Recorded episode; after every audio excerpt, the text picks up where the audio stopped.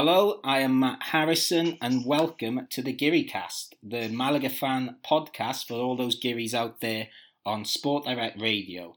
I am joined by Chris Marquez. Chris, how are you? I'm doing fine. How are you? I am great, thank you. And I'm also joined by Dimmy Holster. Dimmy, how are you doing? I'm really uh, fine, uh, Matt. And you?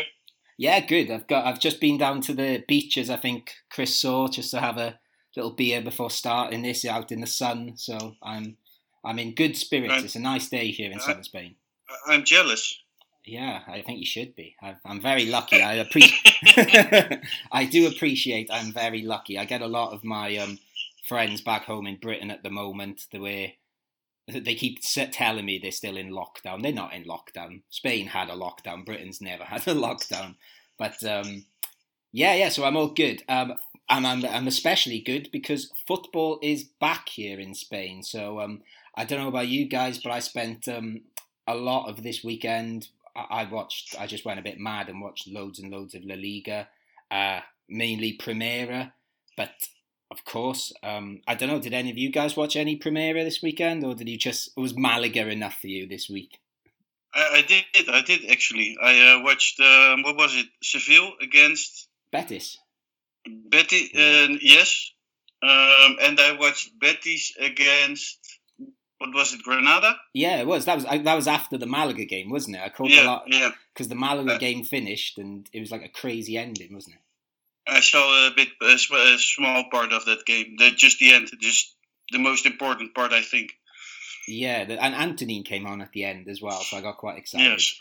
Oh, I, I watched a lot to the extent where I was trying to think what I've actually watched this weekend, and I couldn't even remember the scores and things like that. What about you, Dimmy? Did you did you just stick with Malaga? Is Malaga enough for you?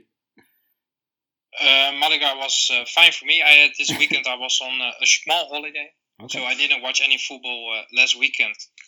Well, you you were you were playing football and coaching it, so that that's probably yeah. more important. um, that's a, correct. Just a quick question then, uh, Dimmy. I'll start with you because I, I, I think the Malaga game had it. Uh, there's like a big debate over here in Spain about the this whole the broadcasting of these as like empty stadiums, and they've put these weird CGI fans in the stadium and stadium noises. What do you like this or do you not? To be honest, I don't like it because um, for my way of perspective as a as a trainee, um, I love to see more and hearing more the communication between the players. Okay. And, um, we talk a lot about the uh, Tenerife game review, but mm-hmm. then you saw sometimes there is no communications between the players. But in the stadium, uh, like I think the sound aren't actually being played in the stadium. Most of it's over the TV. Um, although, yeah. although I do know last night in the Barcelona, it is, it, it is worse. It is worse. Okay, uh, the Barcelona game last night did a weird thing where the stadium had no sound playing in it, and then apparently the players asked for it to be played over the speaker system, which I thought was a because they wanted it to sound like a normal game, which I thought was quite unusual. What, what about you, Chris? What do you think about this sort of fake stadium noise and fake? Well, they don't even look like fans; it's just a color, really. Um, I was watching. I did. I did Friday against uh, Huesca. I watched it on YouTube, and it had no uh, sound okay. edit. And Monday, I or Sunday, I don't remember against Zaragoza. I uh, I listened uh, through uh, Movistar, mm-hmm. just the Spanish uh, channel, and it was with sound, and I liked it much better. Yeah. What a sleepy. I I got so tired Friday. so yeah, for me, for me with with sound is much better. Yeah, I agree actually because being someone that actually goes to a lot of football games, I was a little bit worried about this. You know, you can replace fans so easily by putting sound over and creating this sort of fake product, but actually if you are watching at home, I do think it's um better. But actually, Dimmy, I'm going back to your point. I heard an interesting thing the other day. Again, I think I mentioned Sid Lowe last week. I'm stealing all his ideas here. But um, he mentioned on the Spanish football podcast that he was at the Leganes Valladolid, I think, game. I think that was the game. And he was saying it was quite nice to be in a football stadium where you're used to fans and fans shout at the pitch as we all do, say trying to give advice, thinking we know best, but we don't have a clue what we're talking about. But he was saying that he could hear um, hear the players shouting at, like the substitutes shouting at the players on the pitch and giving them advice, and it was actually like good advice. So that was um. So what, what you said, Dimmy, sort of reigns true there a little bit. Um, just before we go on to talk about those two games, uh, Friday and Monday, which we're both, I think we can agree, there's quite a lot to, well, three of us can agree, there's quite a lot to talk about. I was just going to ask you a quick question, Chris. When I was in the, when I was out watching the Malaga game Friday, I think Getafe, someone else was on the same time, not Getafe, yeah, Getafe Granada, sorry. That was being played the same time. And someone in the pub asked me, would Malaga consider Granada a rival? And I said, I don't think so, really. I think they might have used to, but not so much now. There seems a bit of a bit of a not friendship, but a mutual respect there. Was I right in saying that? Because I wasn't sure. You are totally right. Malaga has uh, has a few uh, rivals, and uh, I can tell you them. Uh, it's, it's it's mostly 3 mm-hmm. That's the one we we we hate we, hate we, everybody hates them. No, only Malaga fans hate them. It's Sevilla, it's Betis. Sevilla is the worst, then Betis, and then uh, Cadiz. Yeah, because my experience is Cadiz so far, because obviously that's the only team I've seen Malaga play out of those three, and even I hate but, Cadiz. We, we also have uh, two teams we don't like, and that's uh, Deportivo La Coruña. We don't like them we it's not really a rival rival, but we don't just don't like them and Osasuna. Okay, why Osasuna? That's an interesting one. Uh, do you know why or? Uh, just don't. I have to look that up. Okay, we'll look into that. That, that I'm quite interested in that because um, my brother many years ago lived in Navarra, um, in Pamplona. So, and he used to go to Osasuna sometimes. So, I'll look into that. But, but Matt, I have a question for you. Okay. So you're a Malaga fan, but your first love is Swansea. What's the uh, uh-huh. rivalry from Swansea?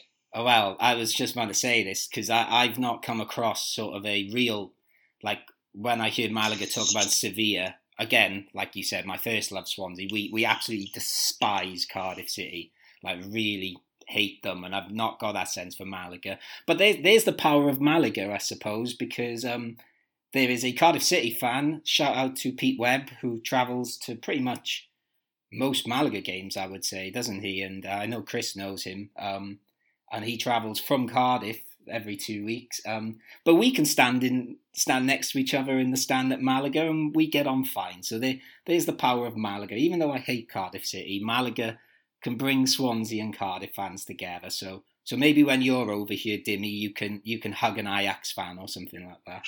it, won't, it won't happen. um, I can promise you that. um, just before we move on to looking at those two games we've played in the last few days, and then maybe looking ahead to next or this weekend. Um, I have another thing, uh, Matt. Oh, go on, really quickly. I uh, went today to a British uh, supermarket in my small town where I live, it co- it's called Kelly's. I, I had to name it because okay. they, I don't know why, but he offered me free uh, cans. um, and I asked for something British because we have a lot of British listeners. I am a big soda fan. I'm always trying new sodas. So I have a typical British soda.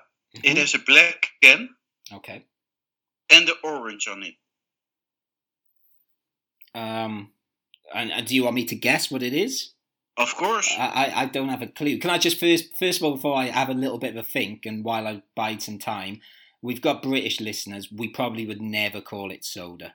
uh, how do you call it? Um, I don't know. I suppose we we don't really have a word for it. I suppose when I was a kid, we'd call it pop. but, pop. Yeah, like okay. yeah. but we just call it like Coke or Fanta or yeah, but it isn't Coke or Fanta. Yeah, yeah, I know. I get, I get your point. I'm just trying to think. I, I, it, well, can, maybe it's a Welsh thing. I don't know, but I, I, I would never call it soda. But um, black. Do you say black with orange? Oh, I hope that's. It, it has orange on it, and the man told me it, it has been the same can for 40 or 50 years. It oh, always has been I've the got same an idea. I know what it is. I hope that noise was you pouring the drink, by the way, not have going to the toilet. No.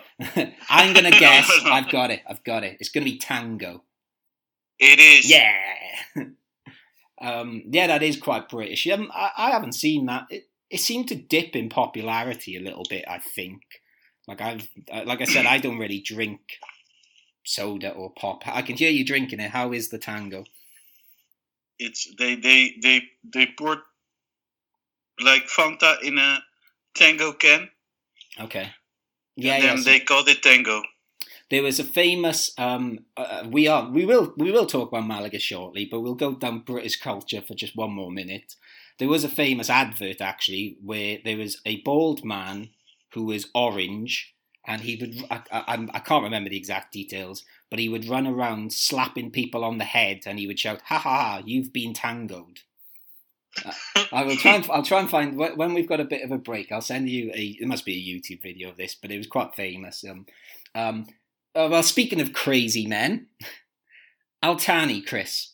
That's oh, that was a good link, yeah. wasn't it?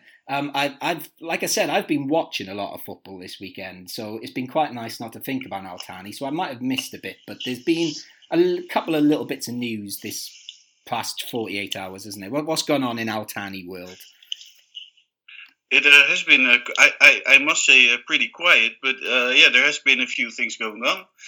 Um, he blamed uh, the APA, the small uh, action holders, that they are accusing him uh, without any proof of criminal criminal facts. Mm-hmm.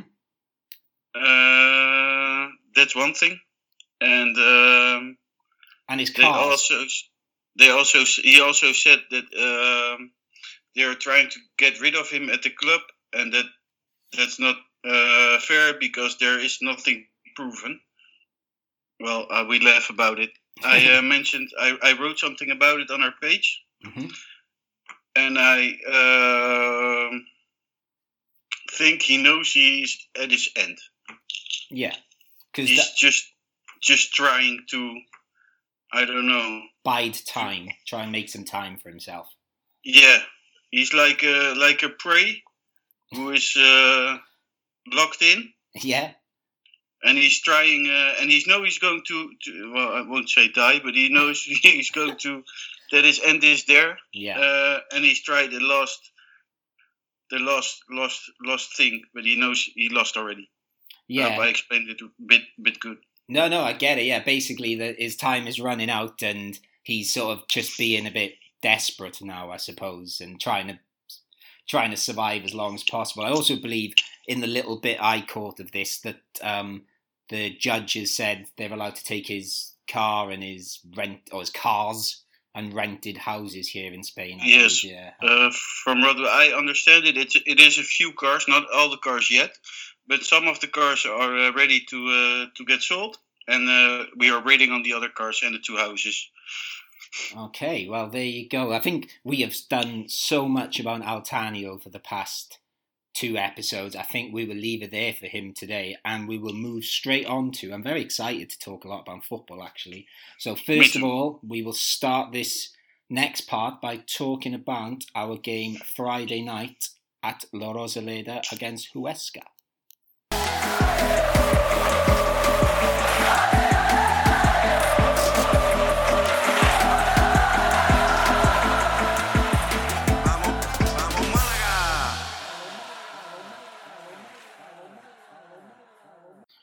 So we're going to go back to last Friday, and football was back at La Rosaleda. There were no fans, as we spoke about earlier, but there was football there. Uh, Malaga took on Huesca, who are very much in the playoff race, um, sort of chasing the top two a little bit, but they're in the playoffs. They're very much in there. So it was our first game back after the return. Before we talk about the game, because there is quite a lot to talk about as we'll get on to. Uh, Chris, how did you feel about the the lineup when it was put out? Because I remember both of you actually were quite optimistic last weekend. Did you see the lineup and or last week? Sorry, uh, did you see the lineup and that optimism stayed with you, or or what? Um, I'm a bit disappointed to be honest because I only saw one team playing football. I think uh, that's what everybody saw. I think Malaga was really flat. But I mean, in, in regards to the lineup before the game, did you see the team sheet and think? Oh yes, I know. I wasn't happy okay. because uh, Malaga played with um, two uh, defensive midfielders. Uh, that's the strategy uh, is holding. Uh, but I think Malaga needs the points. And uh, the biggest problem Malaga have, in, in my opinion, is that we are always, uh, well, we, we can't create anything. So we have a big problem in uh, getting the ball forward and creating chances. Uh, so I really don't understand why we would play with two defensive midfielders because we have like the best defense, one of the best defense of all. Yeah, I, I, I sort of agree. Um, I think we've spoke on like the last two podcasts about um, when we've talked about who's been the best players of the season, and I think we've both said Muñoz and Bare have come up quite a lot. Um, I sort of suggested they might not work well together, but I was I was willing to see because they haven't played much together. I was willing to see if it did work, and I would agree, having seen it twice now, and we'll come on to the Tenerife game later. I I, I agree. I, I don't think it does work. It's, it's a little bit too defensive, and something is lost there. Um, what about you, um, Dimmy? How did how how did you feel Malaga perhaps started the game? Well, how did they start the game in general? We'll talk about the goal shortly. In general, um, I didn't watch the Friday's match because I was on a football pitch. But on uh, Monday, um, they started from uh, minute nil defending, so there was no ball forward, and it was only defending. Yeah, there's um, they. Basically... I think it's I think it's in line with the match on Friday, to be honest. Yeah, I would say, but I, I would say, but before we talk about the goal, I, I think Malaga actually started pretty well on Friday. If you take the goal out of uh, out of the equation. I think they yes. they were the better team for even before the red card. But we, I, I, suppose this is a good time then. Um, Malaga conceded a goal in the was it the second minute or the first minute? It was about ninety seconds, wasn't it? What what what went wrong there then, Chris? I think uh, Cifu wasn't uh, defending right. And uh, I think it was a mistake for Munir as well because Munir should have taken had should have had the ball. Yeah, we'll, we'll, I think we'll talk a little about a bit more about Munir later when we talk about the third goal, maybe or Huesca's third goal. Uh, spoiler alert! There, they they score a third goal later.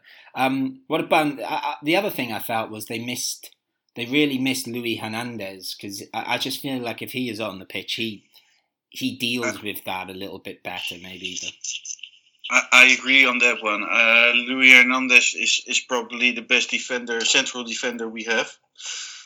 Um, yeah, I think he's great. He's he's really missed. Yeah, because um, and you mentioned Cifu as well. Um, perhaps we could talk a little bit more about him later because he didn't.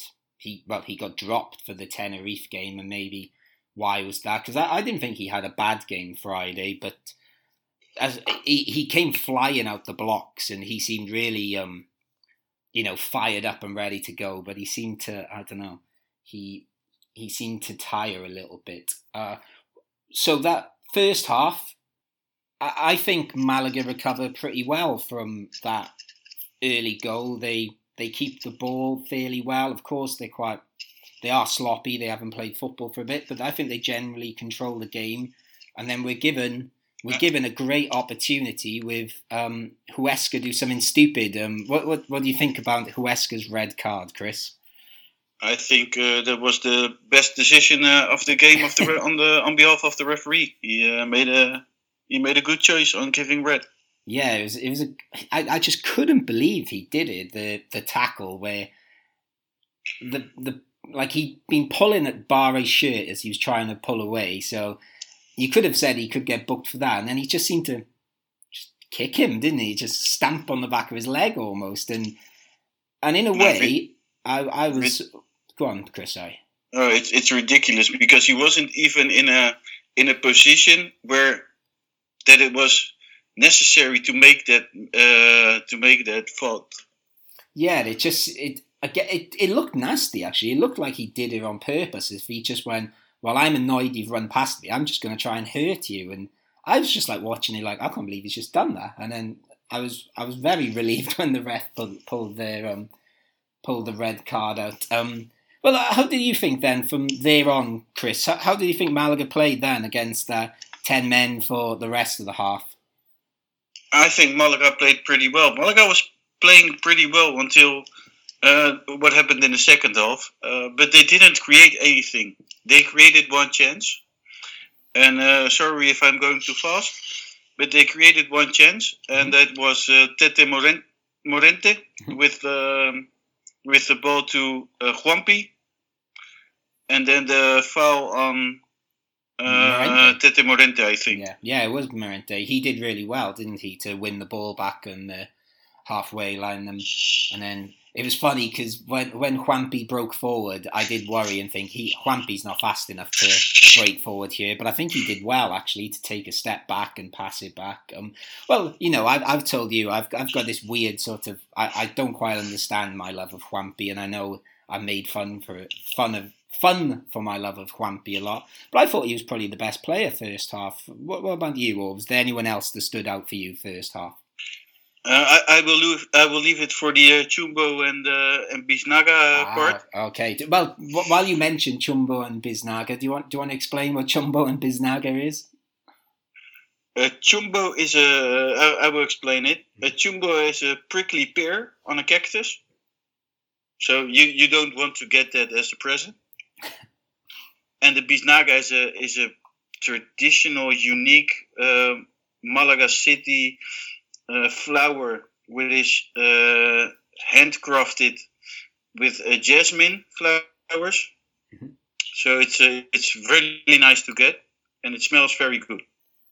Okay, so essentially, um, I believe we've stolen this concept off another Sport Direct radio show. Yeah. Um, yes, we it, did. But essentially, it is the Chumbo is the player that played the worst, and Biznaga is the player like the man of the match. Yes. Yes. Okay, so well, okay, so I, will I'll leave my views on that out out of the way for now. Then, so we go into the uh, second half. Well, sorry, we don't go into the second half, do we? Because uh, Malaga are two one down. Uh, what did you think of the penalty given away by Diego Gonzalez? Uh, well, I'll let you say first. What what did you think about it? So, forty seventh minute, one one half time against ten men. It all looks quite good for Malaga. Ridiculous. Why? because the ball wasn't there. Nothing going on. It was like he was in the in the in the center together with the player. I don't remember his no. name. No, me oh, neither. Uh, a Huesca player. It isn't very important. Um, why? I, I really don't understand Diego Gonzalez there. Yeah, he's not. Um, he he he didn't really play too much before the lockdown. Actually, did he? He sort of lost his place a bit. So, may I don't know. Maybe he was too enthusiastic and wanted to sort of, you know, he, he was det- so determined to keep his place and stop anyone getting past him. He felt the need to sort of.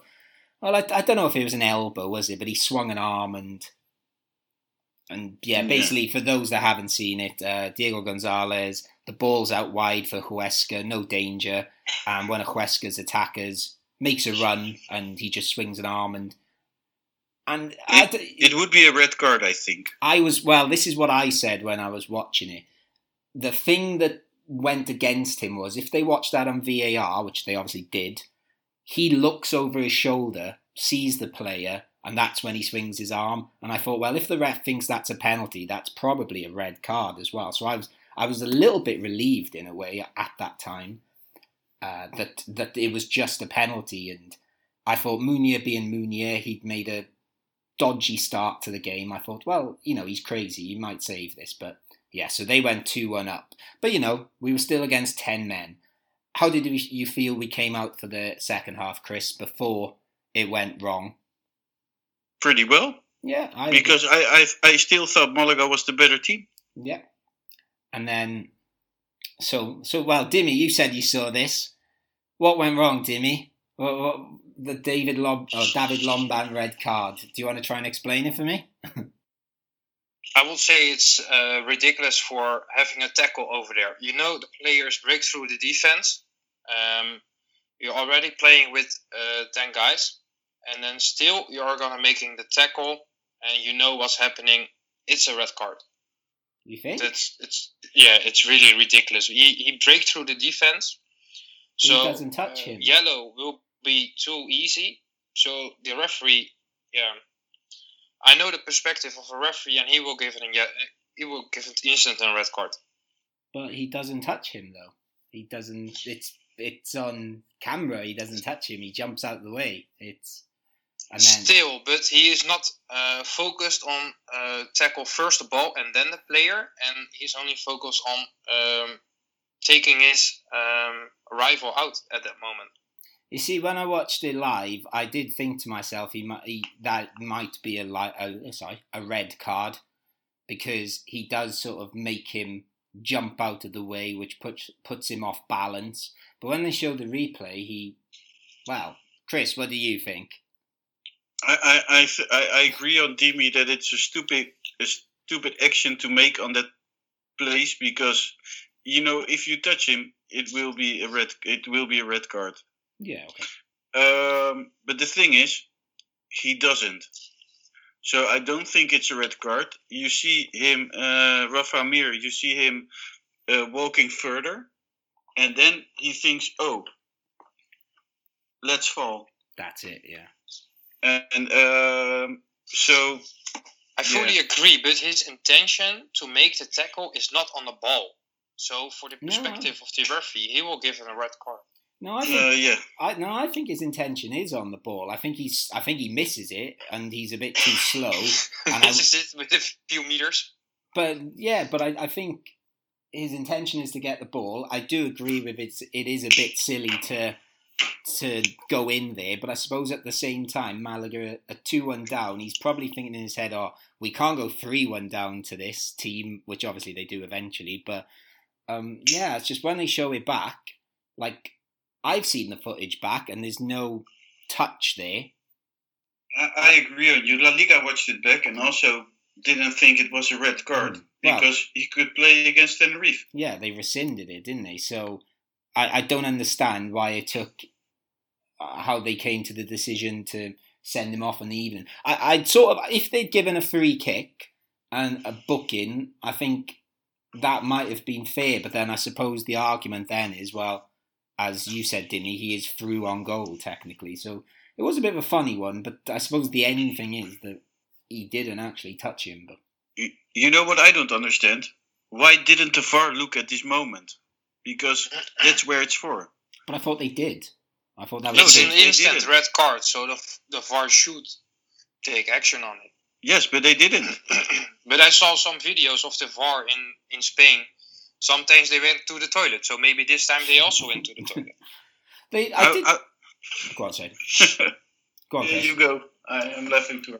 Um, I did notice. Um, I'm just going back to the Barcelona game I la- watched last night, which was quite interesting, where there was a penalty. I think Leo Messi got taken out on the edge of the box, and it went mm-hmm. to VAR. It went to VAR, and VAR watched it a few times, and it was very it was quite a hard one to call actually because he'd been fouled a lot on the way to the box and he did sort of just fall over he got barged a bit and VAR said to the referee we'll let you decide which I thought I've never seen that with VAR um, I think the, I think the new rules are because um, if you put in a tackle inside of, or outside the box and it's ending inside the box your tackle then it's a penalty that's okay. the new rule from the uh, UEFA. Okay, which was, would sort of make sense with Malaga's penalty actually, because Malaga's penalty was very close to the to the edge of the 18 yard box, and you he, he, sort of got fouled on the line. And you know, I was very relieved that he gave the penalty, but it was very very close. I thought the tackle on Tete Morente earlier. Um, I, I, I didn't think it was in the box to be honest. Okay.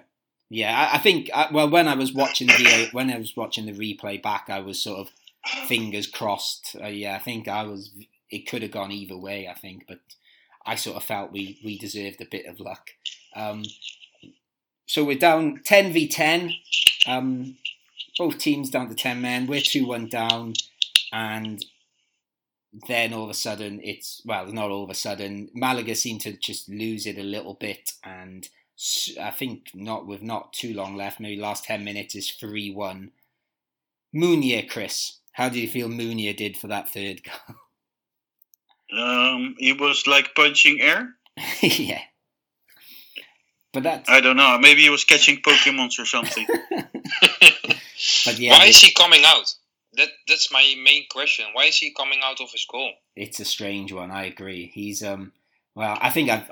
We'll, we'll talk about Munir again. I imagine in the Tenerife section, but um, I've written a a quick little article about him for our website, and the main gist of my article, which I'll publish tomorrow, is you just don't know what you're going to get with him because he, he has earned Malaga a lot of points this season, but equally he's cost Malaga quite a lot of points. So that was that game was classic Munir, I think. Although also again watching lots of La Liga this weekend, quite a lot of the goalies are off the pace and making silly mistakes actually. And I suppose in lockdown, like how do you train for having shots fired at you. I can't imagine they've got like family members shooting balls at them. So I don't know. Maybe they're a little bit rustier than the than the forwards. Um, so yeah, we we have we're three one down then.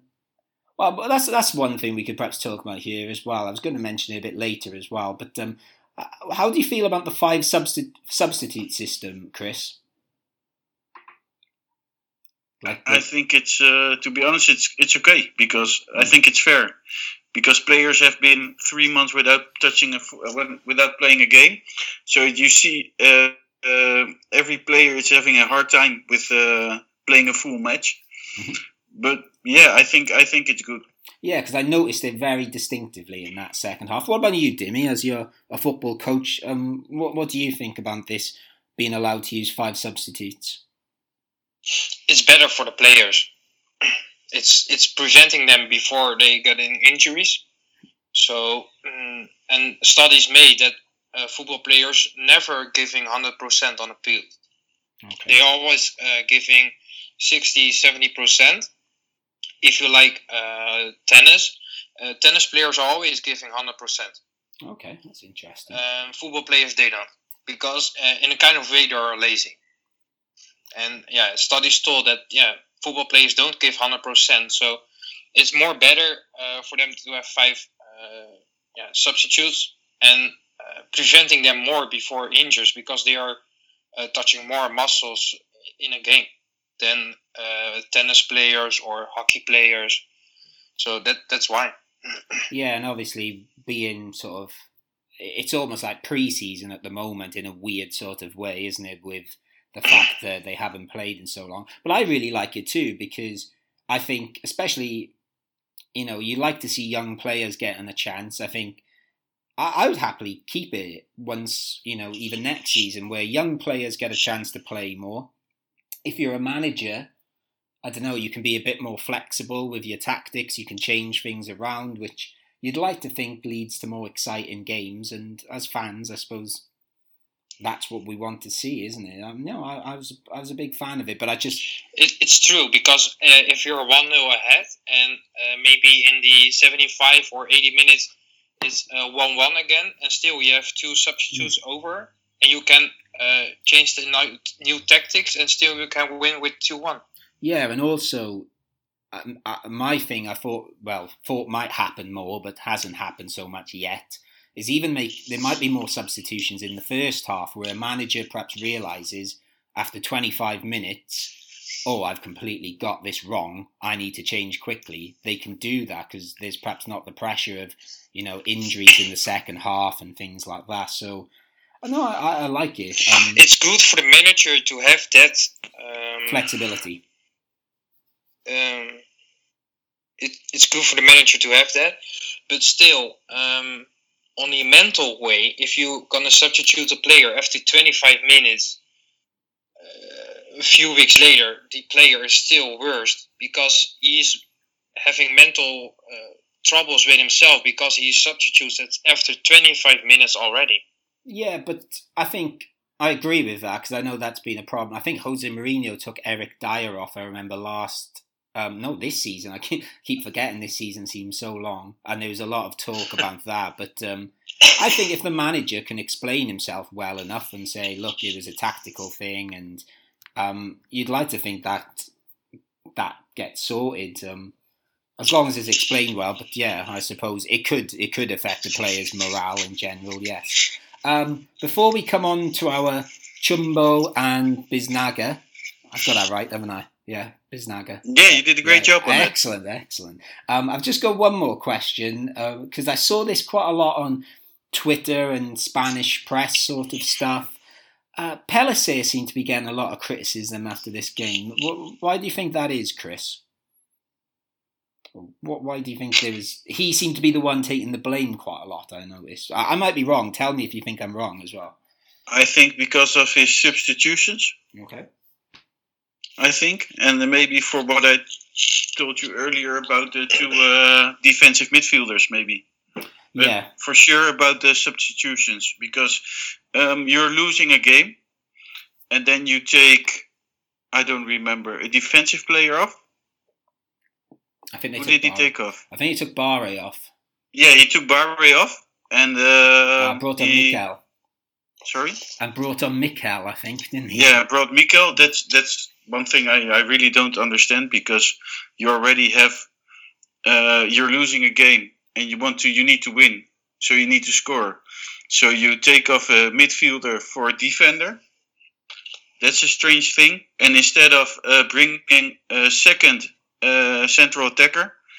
He uh, got Sadiku off and brought uh, Buen- Buenacasa. Hmm. Why not play with both?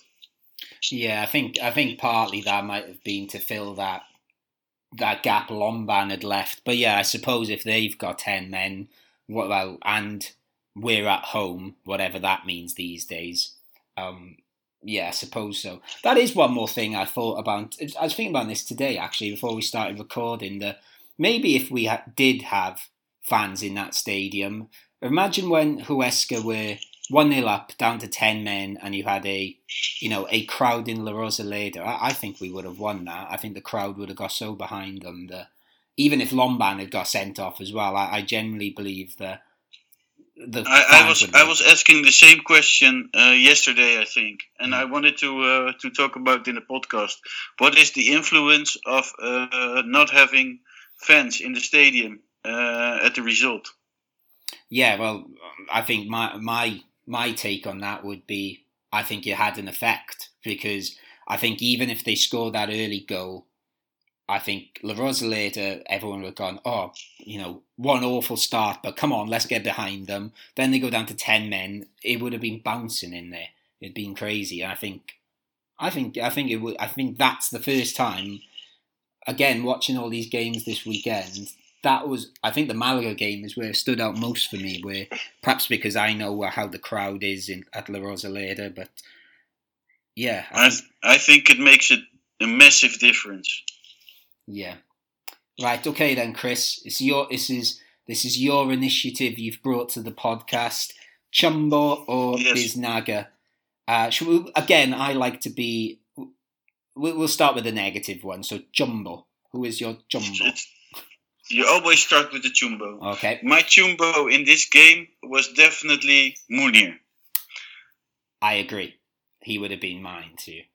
But it was a difficult choice because Diego Gonzalez also could have taken it easily. But I, will go for Moon, uh, for Munir. Yeah, actually, we, we were talking about this in the pub when we were watching it because they took Diego Gonzalez off at half time, didn't they? And and actually, I think that might have been a, a punishment for giving away that penalty. I, I don't think that was tactical. I think that was you have been stupid, get off the pitch, which I quite liked actually.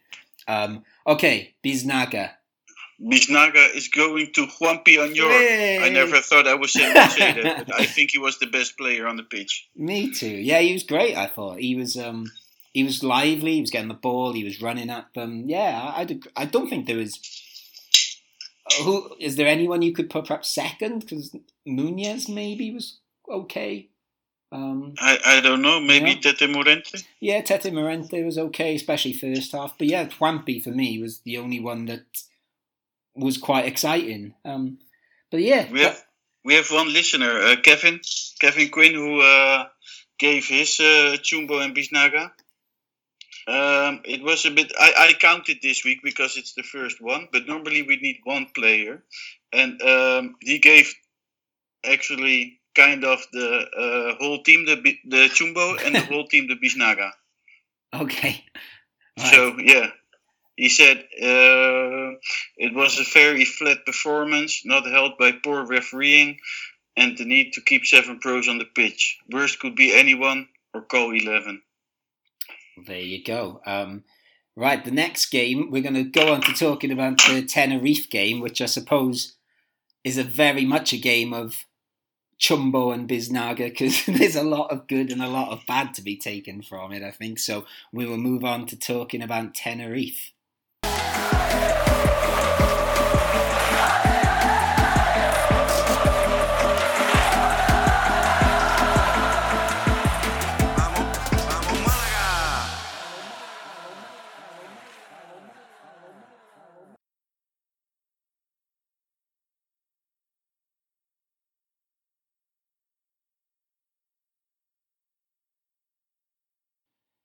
So this week we were very lucky and we had two games of Malaga to watch. I don't know if that means we're very lucky or very unlucky because, uh, again, the Huesca game was a bit crazy. There was quite a lot going on, and to a certain degree, there wasn't a lot going on in this Tenerife game, but there also was at the same time. There was still quite a lot of craziness. So, again, we'll go to the starting lineups. Uh, there wasn't too many changes. Was two noticeable ones. Uh, Ishmael came in at right back for Cifu.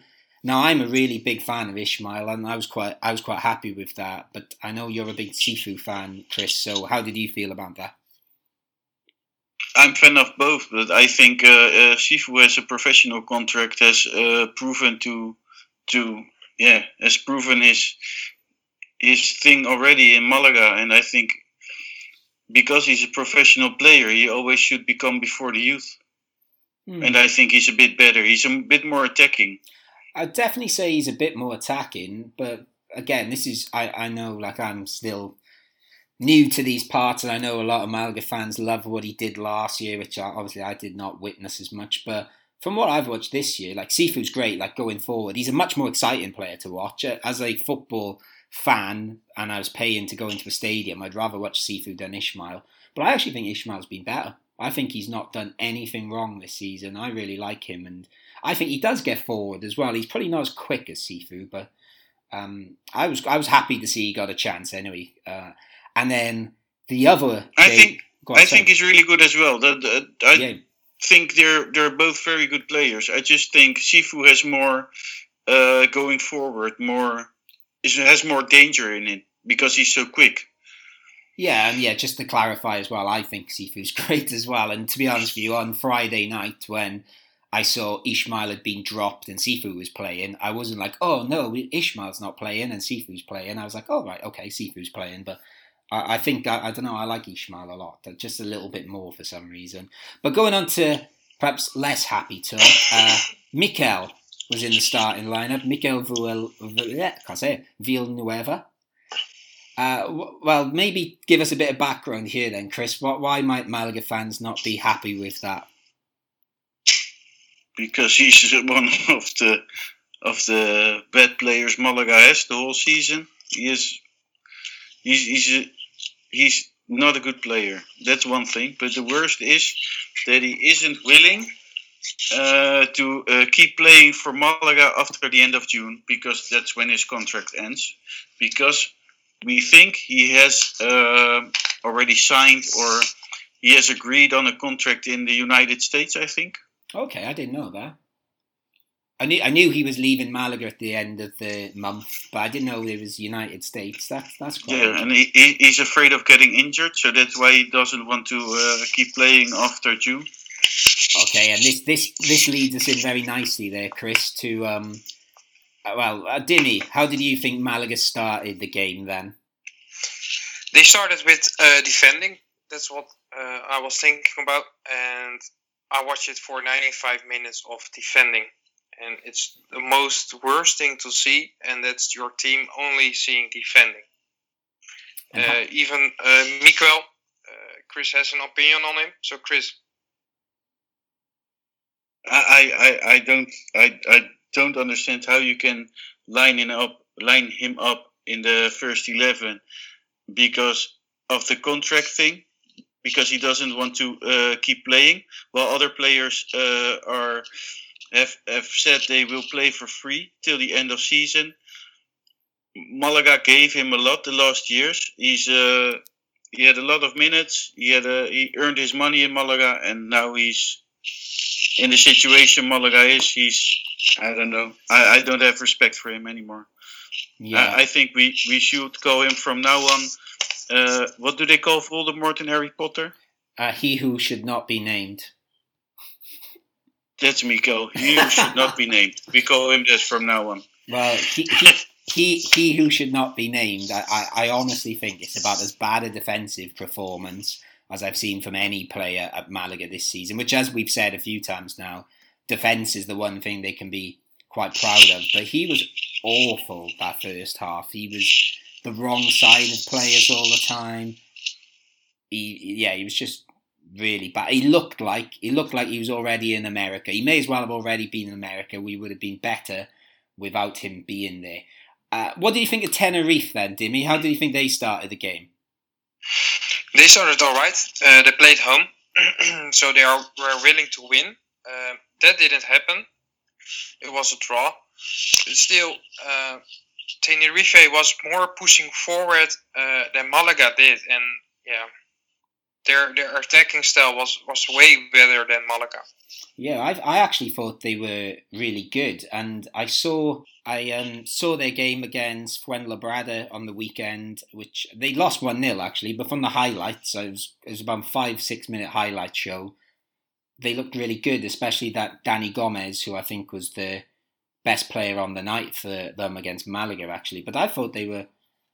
I'll be honest with you, that first half, Malaga were just so horribly bad. I was just I was just waiting for the goals to go in. How about you, Chris? How did you feel about Malaga watching that first half? Uh, well, before the game started, Malaga has, uh, I, I, checked the tables. Malaga had nine, uh, 38 points and Tenerife had 39. Mm-hmm. And what I saw was very different than what I saw on the tables. Yeah, definitely. It's um and actually, uh, we, we beat Tenerife earlier in the season, didn't we? One 0 at La Rosaleda. I know. I, I'm not sure if I slept, if I if I fall asleep or not.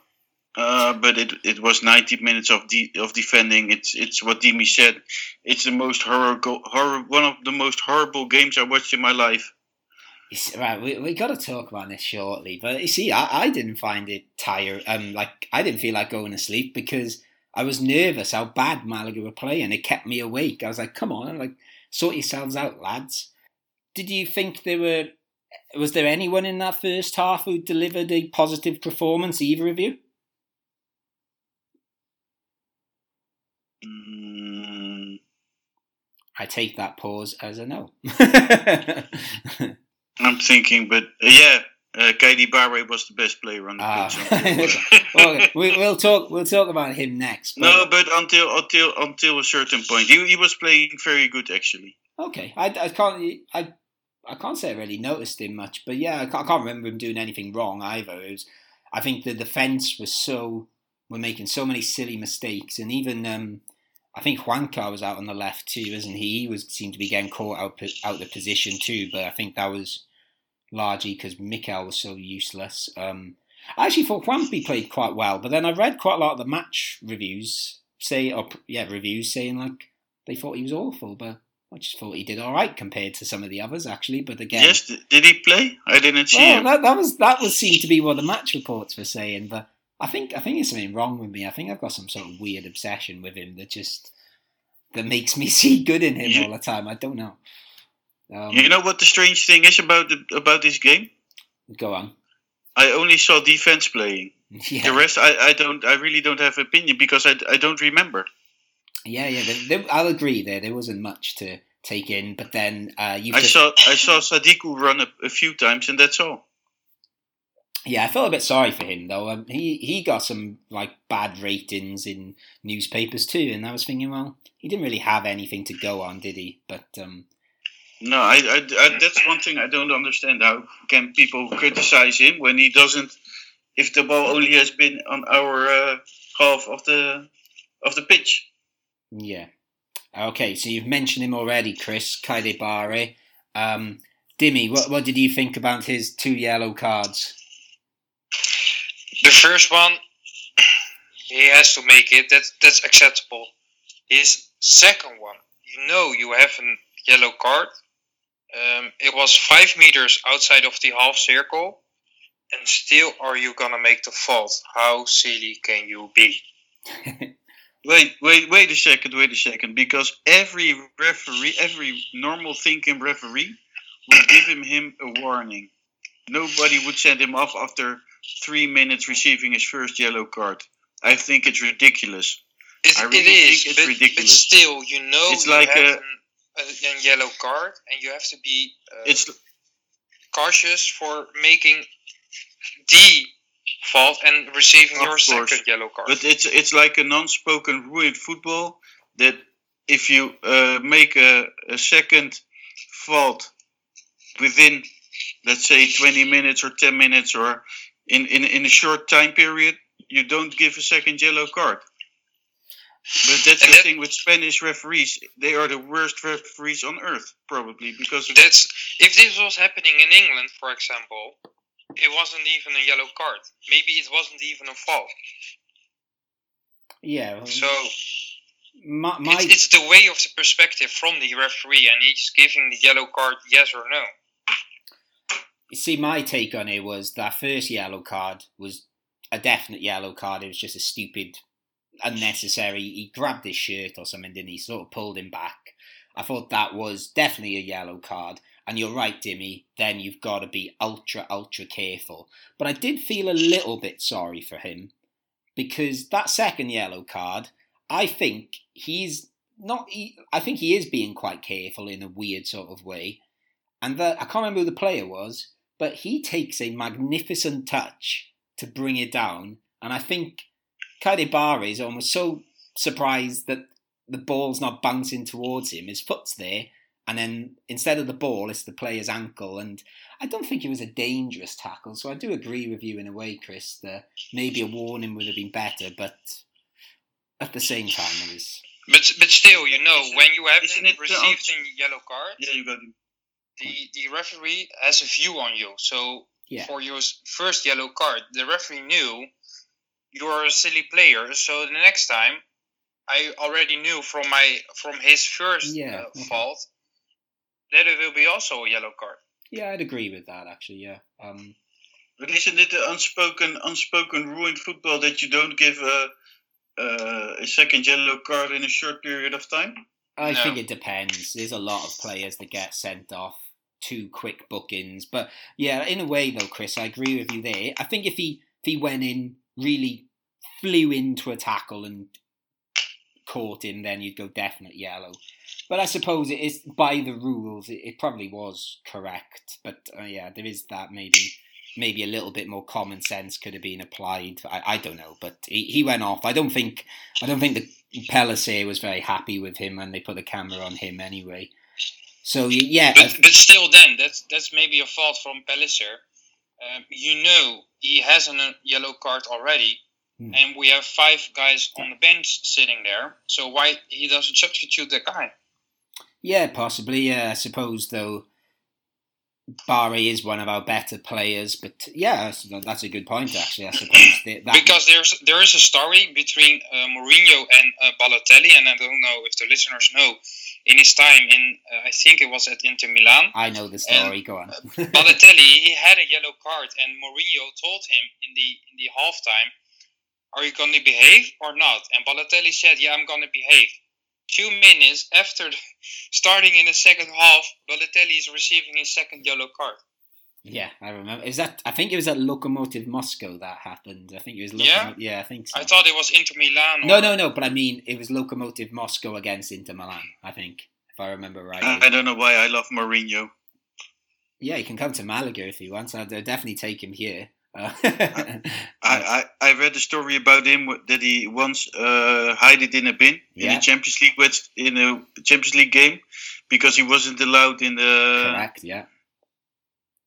In the changing area of the players of his team, and, and he did hide in a in a bench or in a in a bin. He is my favorite, uh, one of the favorite trainers I have. Okay. His his way of He- he- thinking, he said- like like Pep Guardiola, um, even Oh. now Steven Gerrard with, with, with the Rangers. I I don't think you can say that. I don't think you can compare Mourinho to Guardiola. They're like the complete opposites. They're like yin and yang, Guardiola and Mourinho. It's, um, but yeah, I like a bit of Mourinho. But going back to Malaga, because we're a Malaga podcast. No, wait. He, he did. He. I have to say it because else people will uh, hate me for it. He. Mar- I hate Mourinho for what he said about Pellegrini when Ah, he was a trainer of Malaga. Of course. When he was That he. Uh, that he wouldn't train uh, uh, a club like Malaga after training Real Madrid. Yes, I hate him for that. And then, so we'll go back to our manager, Sergio Pellicer. He is left with, for the second game in a row, 10 men. So we've had two games, three red, well, you know, yellow cards, but three sending offs within our two games, two for Malaga. We go in at half time, nil nil, which I thought, right, okay, let's get ready for a battering and an onslaught. And we go into the second half. How do you think they did second half, Dimmy? Even worse. It was another 45 minutes of What? defending. How can you think of Um, you, you know, in the group chat, I said, um, we have an angel sitting on the bar for that many chances uh, Tenerife had. But also, Um, they, go on. Sorry. and yeah, it's we we didn't also in the second half we didn't create any chance. It was always the first two balls from defending to midfield. That was good, and after that, nothing. But we had ten men. we we had. To, I thought I thought they were brilliant second half. We were all in the pub like going crazy, thinking like how well they were playing because they were against ten men and they they were clearly a capable team. I thought Tenerife and all the players out there. I don't think anybody gave less than hundred percent. I thought they were even the ones that perhaps didn't have so much of an impact. Yeah, of course, it's not the most interesting to watch, but I thought that Tenerife team every single pass they played into the box, none of them went out for throw ins or corner kicks. They were all very good crosses, and we dealt with absolutely everything. And after that game, I think that like Palace Palisades got to go. Look, you can defend like that. We don't concede now. We just need to work on going forward a bit. I, I thought they were, I thought they were magnificent second half. Actually, The Just- defending was magnificent. Yeah, that's what I That- That's mean. for, that's for sure. That that's for sure. But still, then we need to create a chance. we did. We almost scored. Um, It was Yeah, not it was offside. Well, I, I don't think it was offside though, was it? I don't think it was given. I think it would have gone to VAR, but anyway, the goalie saved it. What about you then, Chris? What's your view on that second half? Because I got I got the sense from our group chat that I was the only one that was pretty positive about all this. I, I- saw your Facebook saying it was a heroic uh, draw. It was. I so I, I expect more. It's it's a number. It was the number fifteen uh, uh, up to the number 14. 14. It's it's not. It's just not enough. I don't know. I expected more of Malaga. It's the defense was okay in the second half. I, I agree with you. Brilliant. But we have we need the points.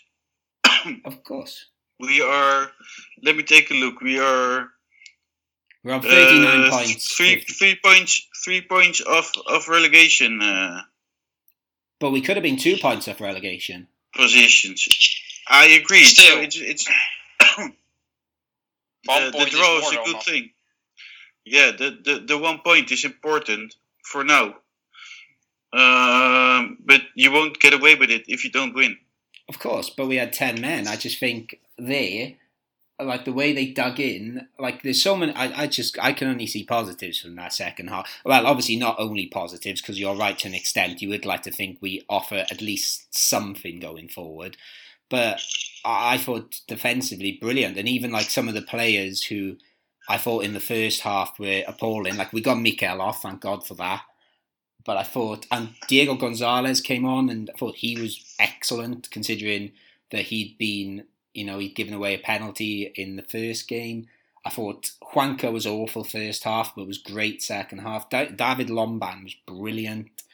Uh, Ismail was brilliant. He just stopped it, and Luis Muñoz seemed to just don't know how many kilometers he must have run that game, but I thought they were great. I, I, I agree. I definitely agree on you because from what I've seen, Tenerife didn't got any real chances from inside the box. Mm. And that's just a tribute. Not much, not many. So that's that's a good thing. But again, like the first game, we don't create anything. We need to. Pellicer really does have to do something about the system he's playing. That's a good. That is a good point actually, because when um, I was watching you in the pub, and I was saying like Ken the barman, I was trying to explain the players on the pitch, and I was like, actually, so we so we had a, a, a angel uh, on the bar and an angel in the bar. I, will, I, will, I think he's going to listen, so he'll, he'll enjoy that. He is an angel. He, he's my Marbella dad. Him and Pam and my Marbella mum and dad. They look after me. Um, but um, I was saying the players to him, and I was thinking, actually, what formation are we playing? And I spent the first half trying to work out where the hell everyone was. It was a weird lineup actually. And I saw something like five three two or something yeah. like that. No, it's it's it's the one we always play. It's a four. Let me think. Two. How was it? A, a, a, four, a two, three, one. Yeah, it sort of was, but then it was like, where was Adrian playing? I don't have a clue. he just seemed to be. I, I, I don't know where he was, and Juanpi seemed to be just doing what he wanted, and yeah, a, that's I think I think that's what it was meant to be. I agree with you there, Chris, but it seemed. Yeah, it just seemed... that's that's that's Pellicer's way of playing, and I, I, I don't think it's the way Malaga should play because we're not creating anything. I, I don't know. I think I think it's a bit harsh in Pellicer. I think we were getting somewhere with him before the break. I think if we'd beaten Zaragoza at home just before the break, we'd be right up there and we were playing positive football. I, I, I, agree on you. I, I was a Pellicer fan, but now it's two games, and I agree. If if we would have go on, uh, if the COVID nineteen didn't happen, and the league, Malaga would have done a great job, and we would be safe and maybe looking a bit up. I won't say we would have reached the playoffs, um, but now it's it's it's it's time to look down. Yeah, yeah, I agree and, with that. And not up and and you, that something has to be changed because two games uh, played already, so there's nine left, and we are three points ahead of uh, relegation uh, positions. Okay, I was, I was, going to talk about this a bit later, but it, this seems like a good time to mention it. I, I did a little bit of research yesterday. Um, I looked at all the last 10 years of Segunda final tables. Do you know what how many points you should be getting to stay up? Forty. Not quite. Need a bit more.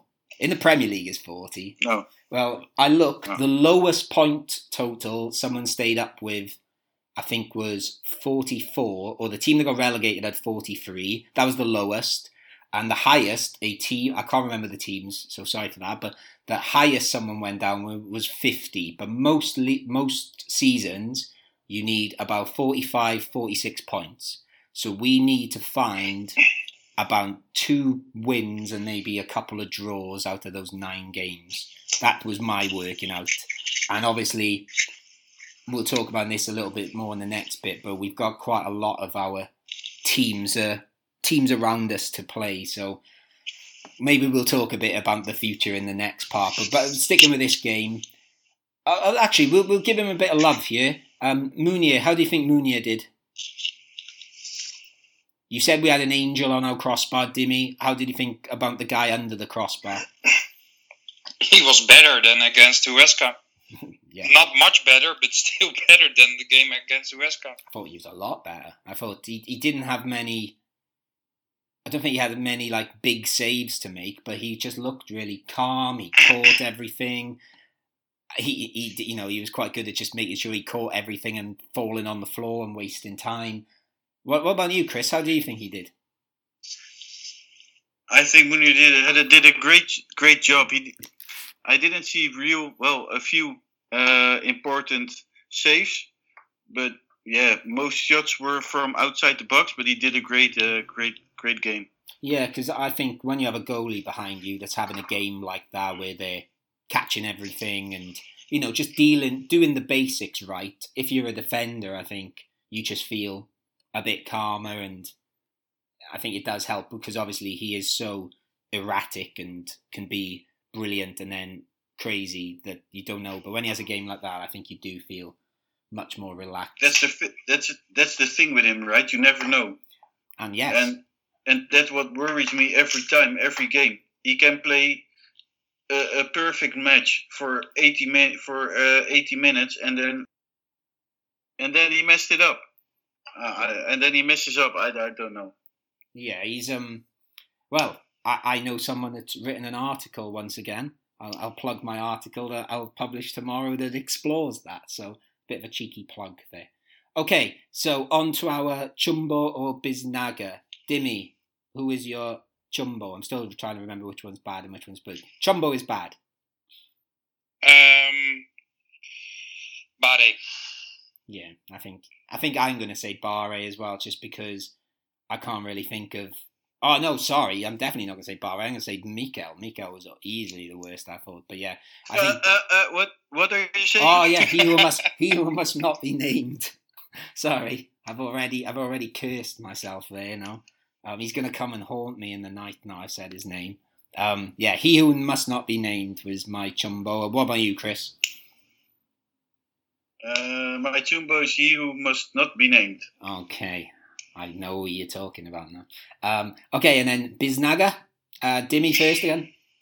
I've got two, and the first one will be uh, Munir, and the second one, and he was the best uh, player of the whole match, and that was the fourth official. His technique he's using for the substitution board it was really great. Oh.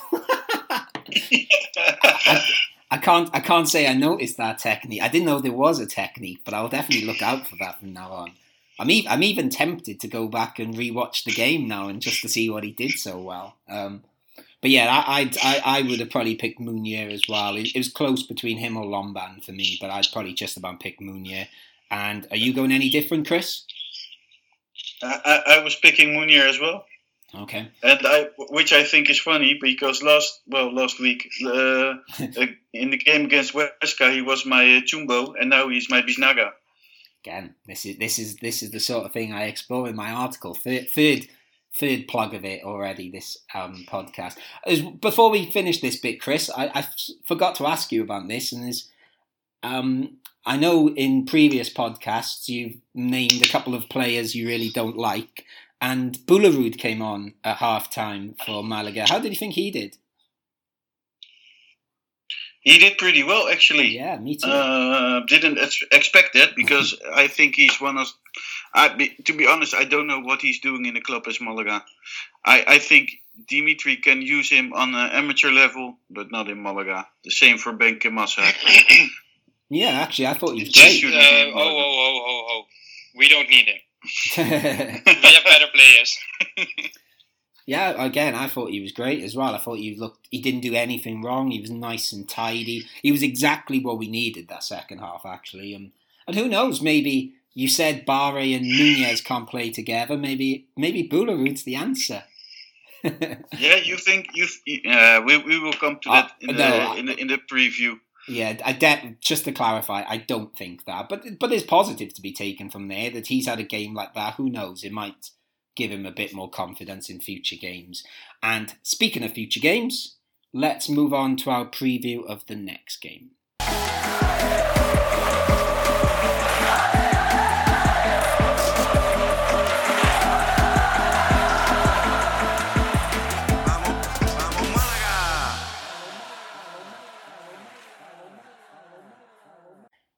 Okay, so to finish with, we're going to look ahead to what lies ahead for Malaga Club de Football.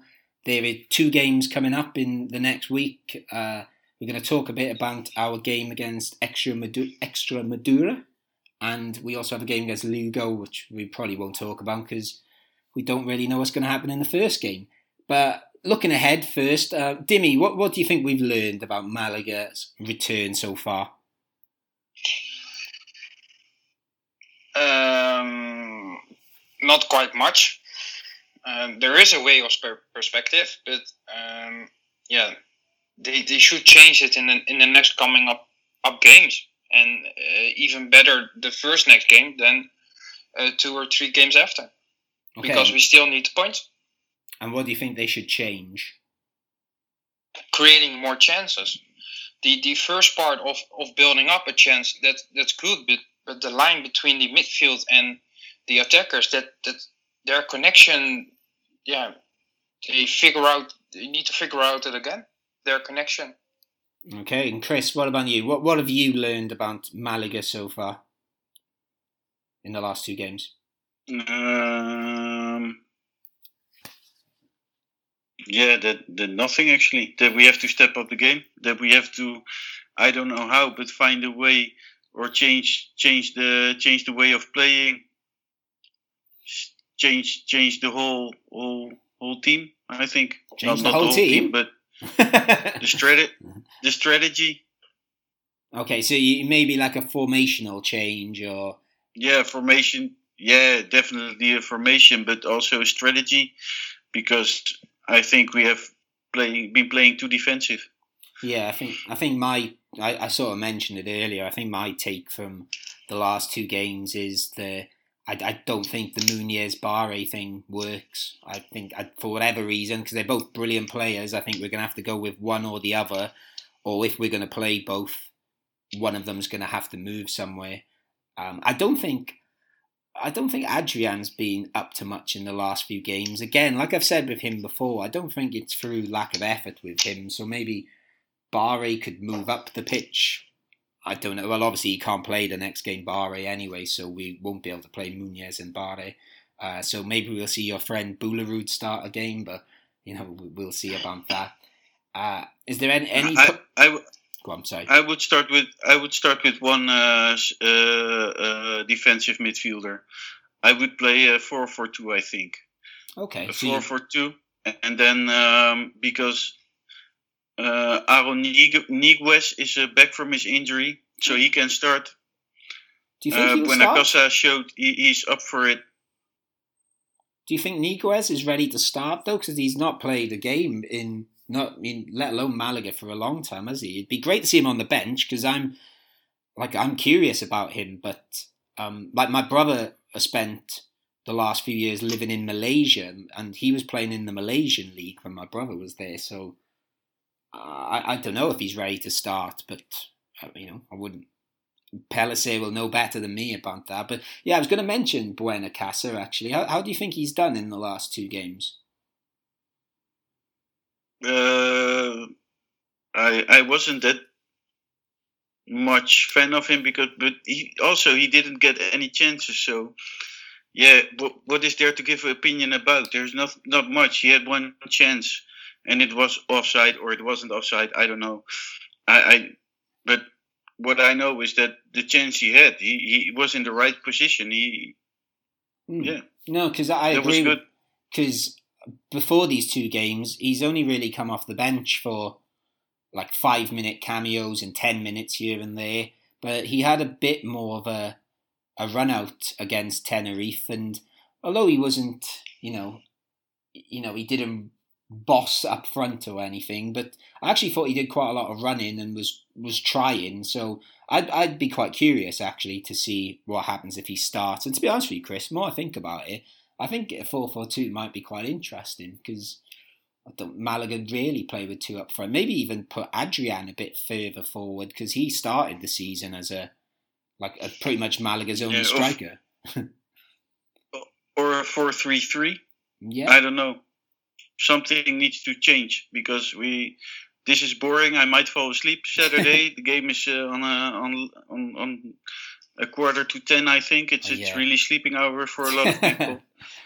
yeah, I, will be honest with you. I'm not a big fan of these quarter to ten kickoffs. When um, when the Malaga game finished or the Tenerife game finished on Monday, obviously I had school the next day. But every time every time Malaga get a point, I don't think I've talked about this on the podcast actually, but um, in the tavern in Marbella, there's a tradition that every time Malaga get a point, you drink Pacharan. And we call it points mean Pacharan. So I had my shot of Pacharan, and because we were like, oh, they defended really well, let's have a second one. And then I was like, oh no, it's like midnight. I've got I've got school in the morning. I, I better go. But home. is there a difference in a win or a draw?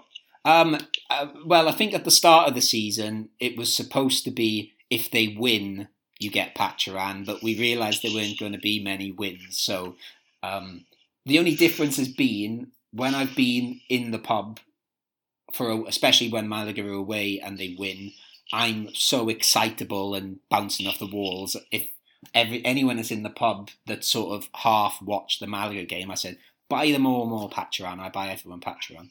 So yeah, you get the free one, and then you get me being all excited. Uh, so yeah, so any in you know people that live in Marbella that might be listening to this, if you hang around the tavern and Malaga win, and you just pop in, you might get a free shot of Pacharan off me as well as a free one off the bar. Um, so yeah, uh, with what we've watched these last couple of days, then Dimmy, do you expect me to be drinking more Pacharan over the next next week, or or uh, you know, shall I be less optimistic and be drinking? Uh, I'm quite optimistic for next game, okay. and I would say we're gonna win with two 0 Okay. any reason why you're more optimistic? I think uh, some of the players, and uh, I'm not sure, but I hope they'll listen. And Pellicer will also listen to us and uh, may take some advice from us. Oh wow, okay. I, I feel a lot of pressure there if that's the case. I, I don't I don't think I'm the you know you're a football coach. You you can maybe offer a bit more than me, but. but and if he's having any questions, he can always call me. Well, actually, Pellicer, I met him um, before Malaga played Las Palmas. I I think I've told you before. I, I got them. I got the flight with the team. Just pure coincidence. And I went up to Pellicer. He could speak a little bit of English and I said like, oh, you know, well done for the job you're doing so far, and he was saying thank you, and I said, can I have a game tomorrow? And he just laughed, but he didn't say no. he didn't say no. So I did. I was sort of hanging around, thinking I might, I might be playing up front alongside Sadiku in Las Palmas, but I went to the pub instead, so I never got the chance. But yeah, if I if I meet my friend Senior Pellicer again, I will, I will, I'll make sure he listens. Um, Chris, we should talk about as well. Um, Dimmy said he's optimistic. The team we are playing are actually 23rd out of 24 teams in the league. So, how, how do you feel about playing a team that's quite a few places below Malaga? Extremadura, I, I should say that is. I should tell you a thing about Dimmy first. He once uh, tweeted Al-Thani asking um, last season, saying he could substitute um, uh, Muñoz as a trainer, as a coach. so that's quite. I found it quite funny. Well, no, I was playing uh, online soccer manager. Ah, right, okay. Well, no, it's another version of uh, can... football manager. Yeah, I get you. Well, Al-Thani is. Maybe you know, we can post it. Yeah, Alta- Al-Thani's famous for making crazy decisions, so it was worth asking. I think there, Dimmy. You, might, mm-hmm. you had a chance. He never responded. Well, of course not. Um, Timmy, maybe we can post it on Facebook tomorrow. It'd funny. your your your tweet. Um, uh, Extremadura, yes, Chris. I, I I'm optimistic as well. I'm always optimistic. I've learned that from Matt to always be positive. Oh, that's nice. Um, I'm going for. Uh, I think two one is always the safest option to say, but I go for one 0 Okay. Who's who's scoring that goal, Chris? Shit. Um, Sadiku penalty probably. Sadiku will score. Okay, I- will go with that too. I'm gonna go. I'm gonna go with a one 0 well, yeah, and I'll go Sadiku as well. I should say though, I, I know I spoke to you about this just before the podcast. Um, I like I said, I did watch a lot of football this weekend, but I did watch the highlights. It was like an hour long highlights program of all the Segunda games, and Extremadura played Elche this last weekend, and obviously Elche are a pretty good team in Segunda. They're in the playoffs, and it was at it at Elche as well. And Extremadura looked really good actually. They were really, I think they had they had a lot more chances than them, and it was one one in the end. So although they're twenty third in the league, it's not from from what little I saw of them, I'm not claiming to be some expert on Extremadura, but they look a good team actually. And um, I, I don't know. Do you do you remember the game we played against them earlier in the season?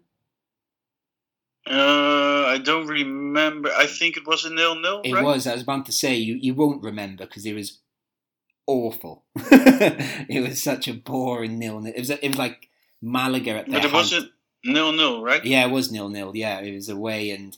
There was um oh yeah, it was just really dull. I think extra Extremadura had a couple of chances and that was it. But it was one of those games you watch and you just sort of know straight away it's going to be nil nil. Tell you what else happened that game. I've just remembered this.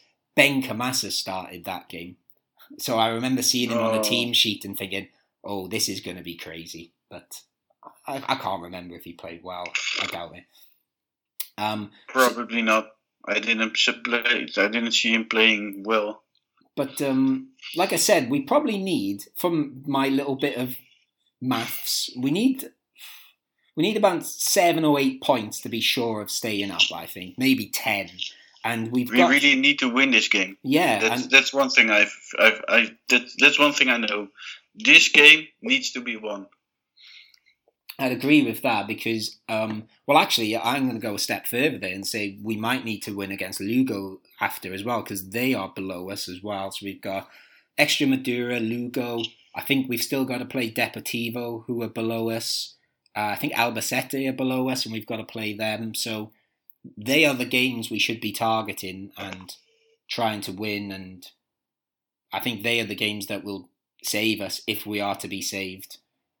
And I, I think I th- I think if, if you want to be saved, you need to uh, first win this game because now you are three points still ahead of relegation, and I think you need to stay ahead of relegation. Yeah, I'd agree. That, that's what I think. yeah, well, I agree that if we lose to ex- Once you're in that zone, you won't come out. Hmm.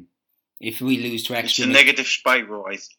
Hmm. if we lose to Extremadura, then the, we go into the Lugo game heads down, and it could be it could be the start of a run. So I think this is it now. We need to be saying, look what you did in the second half against Tenerife with ten men. No one was getting past you. Have trust in the defence. Let's go forward a bit more, and that's that's it. I think that is how we will do this. So, is there sort of anything else you'd like to add about these two games coming up? Either of you?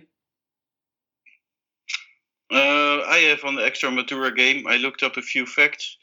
Um, we have played four times against Extremadura. We uh, lost twice. Uh, we won once in 2002 in the Copa del, Rey through penalty, so it's a draw actually as well. And uh, we draw one uh, time. We had a draw one time against them. Extremadura is the 21st place in the table.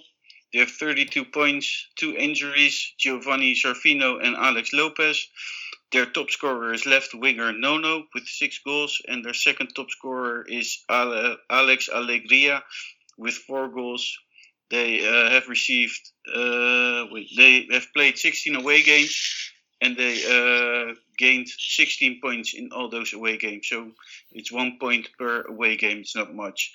Malaga is in the 14th position with 39 points. Uh, our injuries are Benkhemassa, Luis Hernandez, Dani Pacheco, and we also lose Keidi Bare with his uh, because of his red card against Tenerife. Our top scorers are Sadiku uh, with 11, so he has five more goals than uh, Extremadura's uh, top scorer, and Adrian with six. We have uh, played 16 home games and 22 points, so the stats are in uh, favor of Malaga.